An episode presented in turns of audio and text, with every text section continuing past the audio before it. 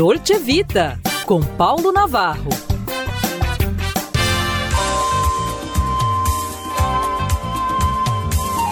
Olá, amigos, em Pauta Sexo 2023, com a chegada de um novo ano, motivação também para o plano sexual.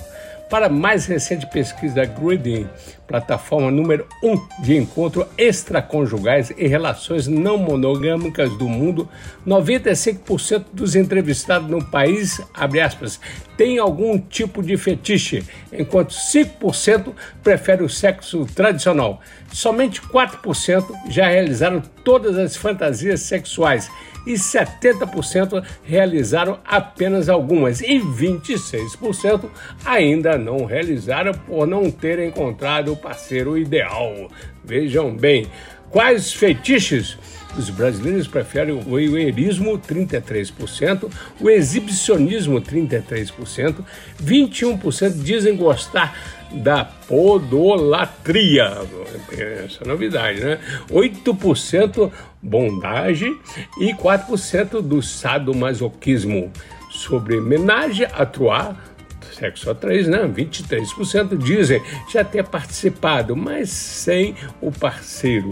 5% já participaram com ou a parceira, com ele ou ela.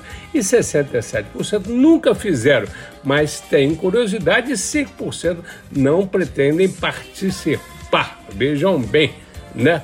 Mas aí, a maioria dos entrevistados aceitaria ver o parceiro com outra pessoa. Vejam bem, 36% topariam sem problema, 20% topariam para experimentar e 44% não topariam.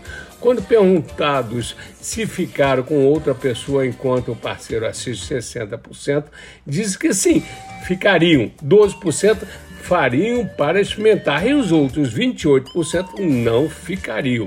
Bem, finalizando o sexo criativo, a psicóloga sexóloga Laila Cadez afirma que muitos casais usam fetiches para sair da rotina e experimentar coisas novas, desde, abre aspas, desde que sejam acordados pelo casal, não sejam de extremos né, os fetiches funcionam como estímulo. O problema dos fetiches é fantasias, é quando eles se tornam, quando o fetiche sexual condiciona a pessoa que só se excita com o seu uso. Nestes casos, deve-se encontrar uma solução. Finaliza a psicóloga Cadês. É isso aí, gente. Aí, hora de experimentar? Ano novo tá aí.